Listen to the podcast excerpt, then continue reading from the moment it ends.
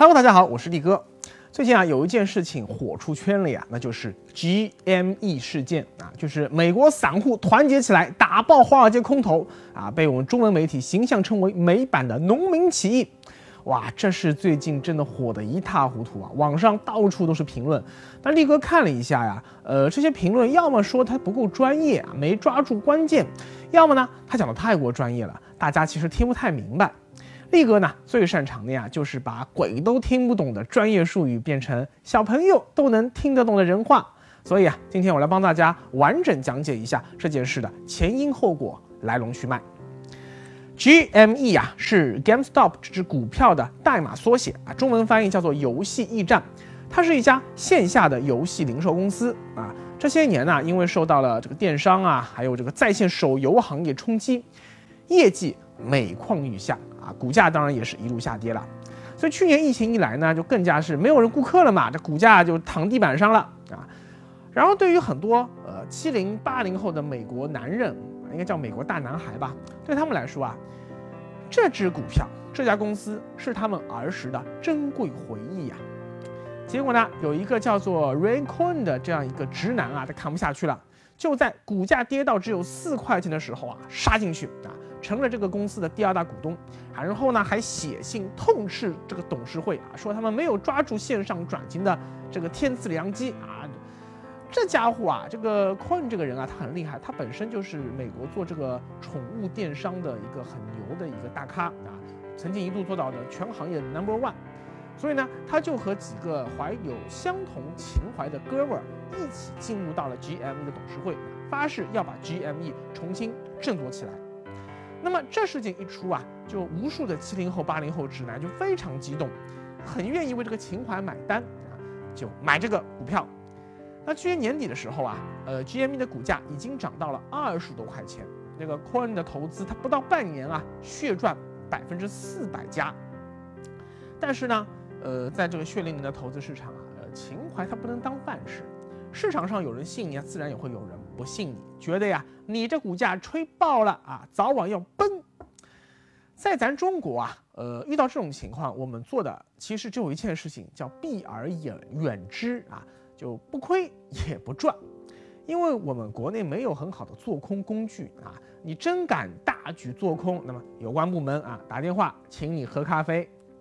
但是在美国呢，这个做空工具可是非常丰富的啊，没有这种什么有关部门，呃，所以美国啊就有一些机构，就像秃鹫一样啊，像食腐动物，巴不得别人不好，整天找茬啊，觉得哪家股票价格虚高啊，就大买看跌期权，然后呢到处放风去唱衰它。今年年初，哎，很多这个做空机构啊就看上了 G M，要做空它。这解释一下，在金融市场啊，除了我们常说的像股票、债券啊，还有基金，还有一类啊，叫做金融衍生品。金融衍生品啊，有两个最大的特点：第一是能够加杠杆，把涨跌幅啊都成倍的放大，这个超级刺激；第二呢，它还可以做空。什么意思啊？就别人啊是这个股票价格涨了赚钱，做空呢反过来，价格涨。亏钱，价格跌才赚钱。比较常见的做空工具啊，一个是期货，一个是期权。前者呢主要是用在大盘指数啊，呃，像股指期货；那后者呢主要是用在个股上面的。这次啊，做空机构买入的呀，就是 GME 股票的看跌的期权。举个例子啊，呃，比如说他们在这个股价二十五美元的时候开了个空仓啊，空单。那相当于呢，就是问这个券商先借了股票，虚拟的，假装把它卖出去。如果未来股价跌到了，比如说十五美元，这个时候他选择平仓，就是从市场上啊再把这个股票买回来还给券商。那么这一单先卖后买的交易就完成了。对券商来说呢，借出去的股票又回来了，那对自己来说完好无损，还能额外赚一笔丰厚的呃。借券的手续费，而对做空机构来说呢，二十五元的本金，跌到了十五元，能赚十块钱，啊，假如我们不算券商手续费啊，它能够获利百分之四十，也就是呃十除以二十五。问题在于啊，请问谁敢保证 GME 股价啊不会涨只会跌？假如股价未来涨到了五十美元，等于你要从市场上花五十美元买股票，在平掉之前已经二十五美元啊虚拟卖出去的这个仓位，实际上你要亏百分之一百啊！你想是不是？那假如涨到七十五美元呢？不但你本金要全部亏光啊，你还倒欠了二十五美元。那再想一下，假如极端情况，二十五美元买进，这只股价涨到了百分之，呃，涨了四百块，四百美元。你想一下，呃，假如说啊，你是个对冲机构，你拿十亿美元大举做空 GME，本来想着呀，股价跌一点啊，赚个五亿、七亿走人，很爽了。但这个时候你会发现。它因为股价涨到了四百美元啊，你账面上此时亏损高达百分之一千五百。如果此刻认输下场，不仅本金亏光，你还得倒赔一百五十亿才能够结束这笔买卖。所以结论是什么呀？是如果你要做多啊，比如说你在一百元买入茅台，你只要持有，最坏情况是茅台退市啊，股价跌到零，那一百元打水漂。那最好情况呢？收益上不封顶，茅台涨到两千元啊，或者涨到五千元，那你的收益就是百分之一千九，或者是百分之四千九，没有上限的呀。那反过来，如果做空呢？啊，我们还是说一百元沽空茅台，最好的情况是茅台跌到零元，你最好最好也就只能赚百分之一百。但如果茅台涨到两千元呢？是吧？你的亏损理论上可以。无限多啊，可能你只买了十万元，结果呢，你亏进去的是一套北京的房子。这里说的呀，还是没有加杠杆的。如果你过于自信或者说过于贪婪，你加了很高的杠杆，那么，呃，死的会更快。好了，上面说的都是前戏，第一幕高潮这里才终于拉开帷幕。在美国啊，有一个很大的社交论坛叫做 Rabbit 啊，下面呢有一个子论坛叫做 Wall Street Bet。呃，直译过来呢，叫做下注华尔街，或者叫华尔街赌徒啊，都一样，简称叫 WSB。这个论坛的头像很有意思啊，就是之前有部很火的电影叫《华尔街之狼》，里面的主角就是那小李子演的那个主角啊，他的一个卡通形象，你看上去二次元杀马特这种。那么 WSB 它上面啊，呃，就有一些大佬把这件事捅出来了。认为说这些华尔街的无良做空机构，你这样搞是毁我们童年啊，岂能让他得逞？啊，当然了，除了这个义愤填膺的这个情怀派呢，这些帖子呀，其实也做大量的专业分析，认为啊，GME 完全经得起考验，号召大家一起买买买，把空头打爆，让他们破产。结果，GME 的股价还真就像脱缰野马一般疯狂上涨。这个 WSB 的带头大哥呀，他们认为能够把这个空头彻底打爆、打破产，主要啊就是因为空头的确留出了巨大的风险敞口啊，这是个专业术语啊，呃，俗话说就是有个 bug，这个 bug 呀就是呃，做空机构实际上沽空的 GME 的股票的数量已经高达所有 GME 流通股的百分之一百四十。GME 这只股票其实不大，它流通股总共才只有四千六百多万股，但做空机构啊已经卖出了六千多万股啊，就是虚拟卖出的呀。理论上说呢，他们就算把市场上所有的流通股通通买回来，也不够他们全部平仓的。换句话说，券商手里其实没有那么多 GME 股票，实际上呢，他们只是以 GME 的股价作为一个标的，多空双方以此。进行对赌而已。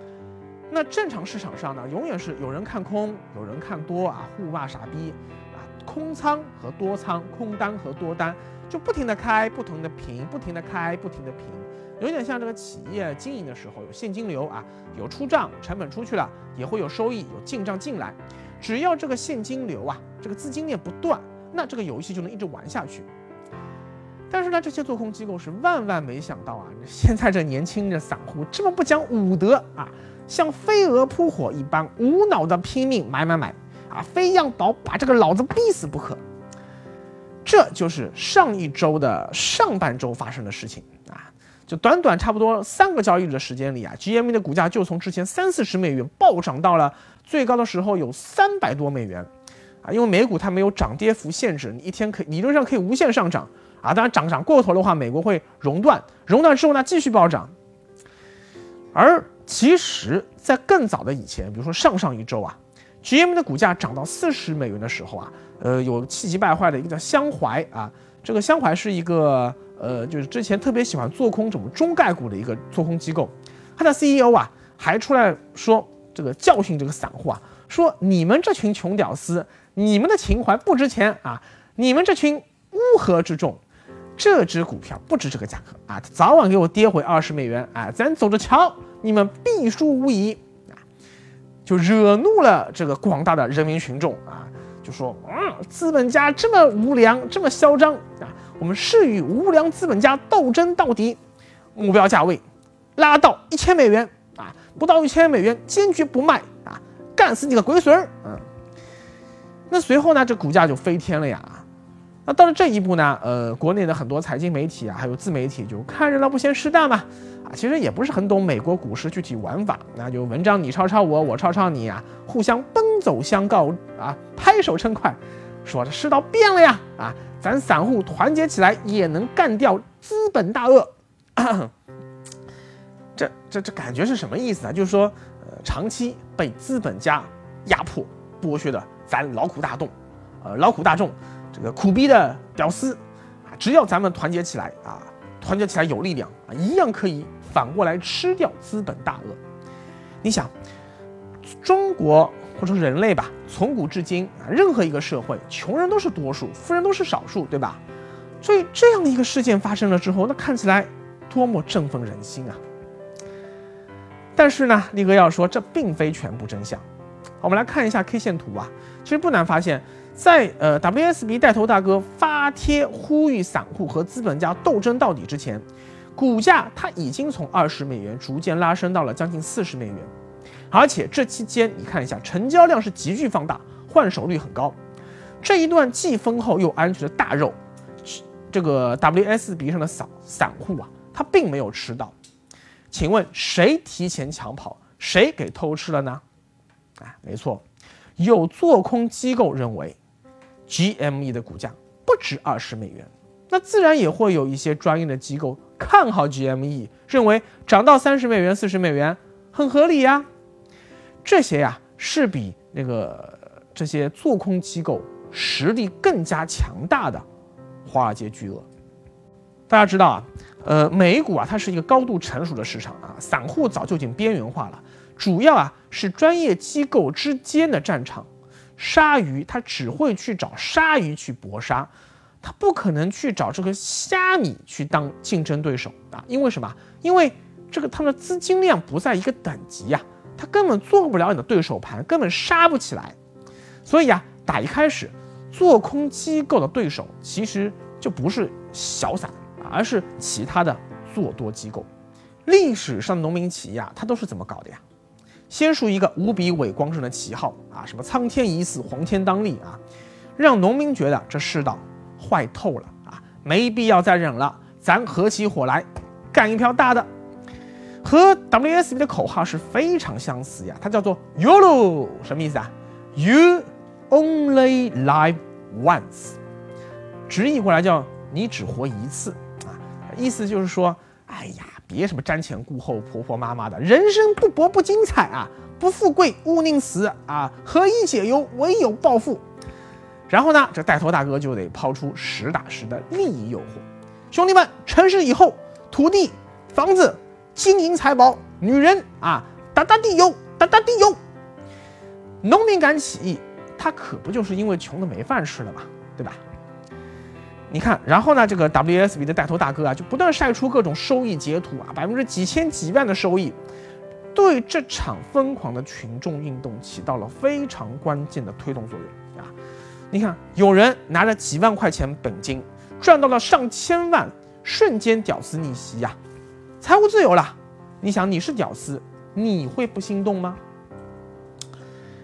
但是我看过个数据啊，光今年一月，GME 的空头头寸的损失就已经超过了七百亿美元，你如果如果你再加上这个金融衍生品，有杠杆的，那损失实际上是更大的。这些带头大哥晒出的这种什么几千万的收益啊，好，我们就算你全是真的，光看收益率很吓人，但绝对值啊，不到空头损失的千分之一，剩下的几百亿、上千亿的收益去哪儿了呀？你想一想，所以呀，这个事件的实质啊，是多空双方在 GME 上展开搏杀，多方不讲武德啊，在论坛上打情怀牌。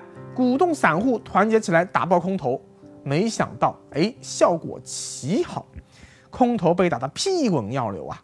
很多散户呢，账面上看收益颇丰，但是实际收益大头啊，进了很多多头机构的口袋。但是啊，上一周的后半周，事件性质又发生了变化。先是相怀遭受到系统性的网络暴力啊，不仅网站被黑，CEO 个人社交媒体啊也被无数喷子给占了，甚至还威胁到他本人和家人的生命安全。那出于安全考虑啊，一月二十七日就上周三，香淮已经平仓了 GME 的空仓头寸，也就是说认栽走人了。CEO 啊还发布了公开信，称自己将退出 GME 交易，从此以后对这只股票闭口不谈。但是散户还是不肯罢休啊，逼得香淮最后啊又不得不出来说啊，对不起，我错了，我从此以后永远退出做空市场啊，不再发布任何的做空报告了啊，就彻底认栽。同样是在上周三啊，WSB 的服务器突然之间被拔网线给禁掉了，理由啊是你们在论坛上美化暴力、煽动仇恨、散布谣言。哎，听到这里有没有想到什么呀？对，川普的社交账号被封啊，也是用的这些理由。好了，到这一刻啊，这个事情就不是说多空机构尔虞我诈的较量，也不只是股民圈子里的事，彻底出圈了啊，变成了美国社会现在这种极端对立冲突的一个主战场，以及民众不满情绪的发泄口。WSB 啊。它应不应该呃被封？它实际上已经变成了保障言论自由和言论自由也应该有边界啊这两者之间的争议和冲突。也就是说，呃，美国左右两派的底层价值观的冲突。结果呢，呃，民意沸腾了呀，哎呀，完全受不了。所以这个服务器供应商的压力山大呀，后来就不得不重新恢复了 WSB 的服务器。第二天。一月十，呃，一月二十八日，周四，又一个爆炸性的大新闻啊，就是美国的很多券商啊，几乎同一时间限制了 GME 的买入功能，你只能卖出你持有的 GME，不能再买。我们设想一下，假如说中国政府出台楼市调控新政，说房子只许卖不许买，会是什么结果？不是房价暴跌呀，是房子的成交量为零。因为你没有人能够买，没有人有资格买，那房子也就卖不掉了呀。所以它是个很无厘头的事，你知道吧？券商给的理由啊是说，GME 的股价是非理性暴涨啊，完全不看估值，现在上市的散户啊很可能会巨亏。那为了保护投资者的利益，才不得不呃限制大家买入。哎，显然是很扯淡，对不对？因为散户不能买。机构为什么可以买啊？那些开了空单啊、平不了仓的机构，他们却可以趁机，趁着股价下跌平仓啊。结果一个半小时里面，GME 股价就从最高四百八十三美元一路跌到了一百十二美元，很多的这个机构空单啊，就趁此机会低位平仓止损走人。那很明显啊，这个券商是在拉偏价。那你说为什么这么没有武德呢？一是因为啊。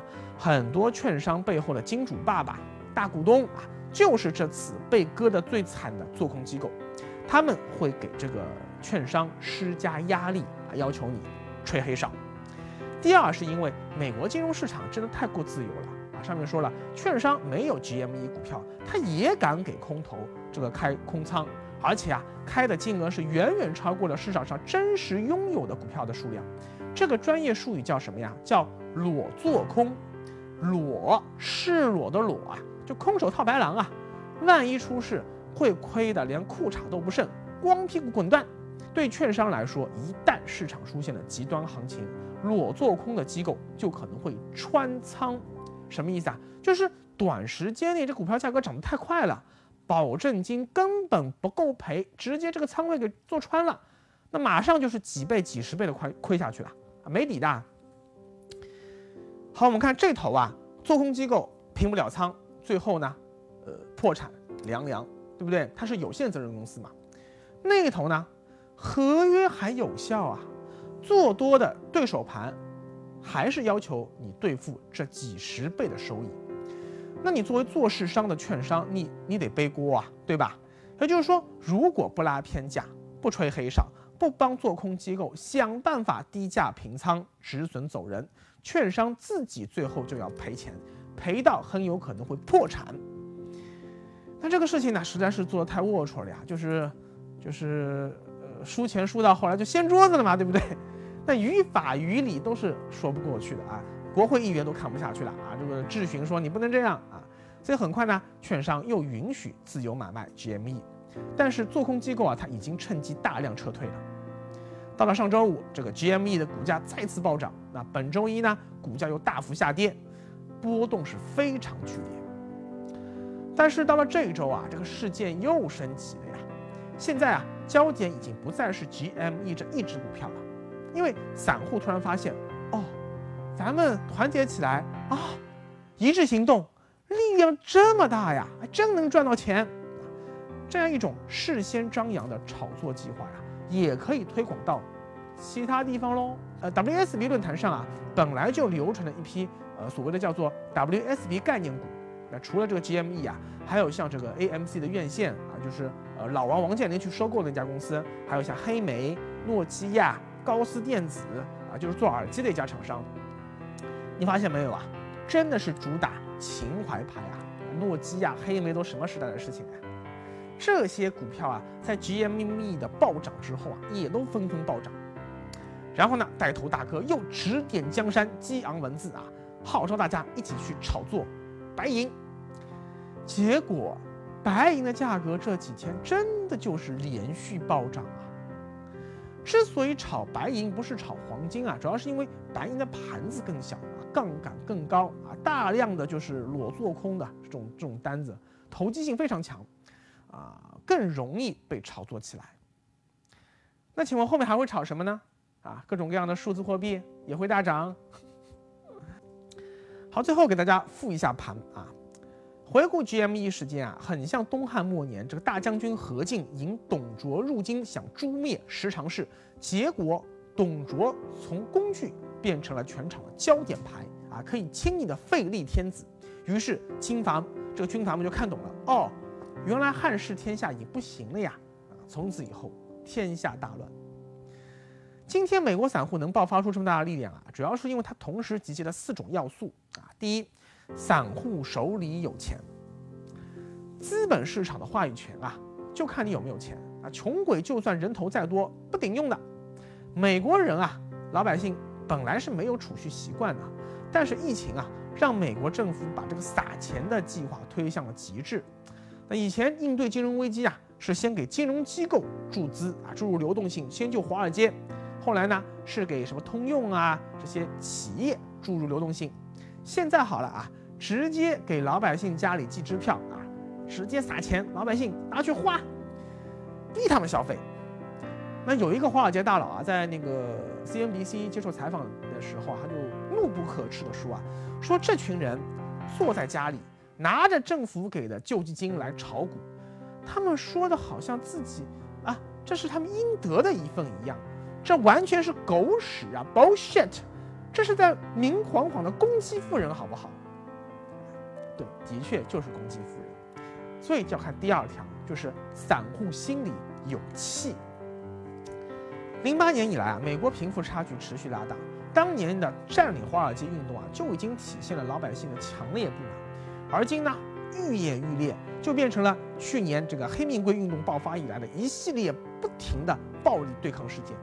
越来越多年轻人啊，思想极左，崇尚用暴力手段彻底推翻这个糟糕的资本主义制度啊！包括最近还在美国闹事的这个安提法。散户廉洁方便啊，这是第三个理由。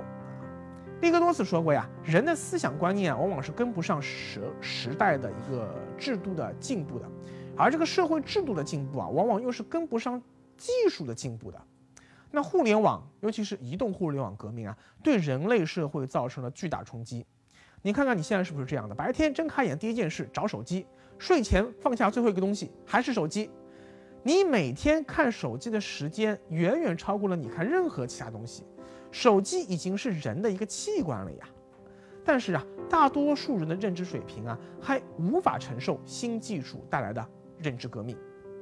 所以这几年你看，境外发生的各种激烈的社会运动啊，原本一盘散沙的老百姓，通过手机连成一条心，具有很高的组织性。这种组织性啊，一旦在网上被传播开，形成了示范效应。无数人就会有样学样，而且学得飞快。蝴蝶效应一旦启动，没人知道会引到哪里。最后第四条就是金融监管太松了。上面这三条就算在中国全部成立，中国也绝对不会出现这种事情，因为我们有很强大的金融监管，很多潜在的金融风险啊，哎，出了点苗头的时候就会给你掐掐死。但是美国金融市场实在是太过自由了啊，资本家的力量太强大，政府干预真的太少，华尔街的贪婪最终在这件事情中被反噬了。但是最后我还是要说啊，农民起义的结局永远是农民被二次收割。想一想啊，中国古代这么多次农民起义，都是什么呀？普通农民冲在第一线当炮灰，侥幸活下来的，如果选边错了。还是悲剧。那最后啊，只有极少数特别聪明、特别能干的农民，才能一路晋升、屌丝逆袭。但是啊，但凡屌丝逆袭出身的开国皇帝，心肠都特别狠。像刘邦、朱元璋这种人啊，上台以后大杀功臣，这叫什么？一将功成万骨枯。WSB 的概念股的炒作高潮过去以后啊，那机构。他们会吃一堑长一智，因为他们是理性的嘛，惹不起我躲不起吗？啊，从此退出这些股票。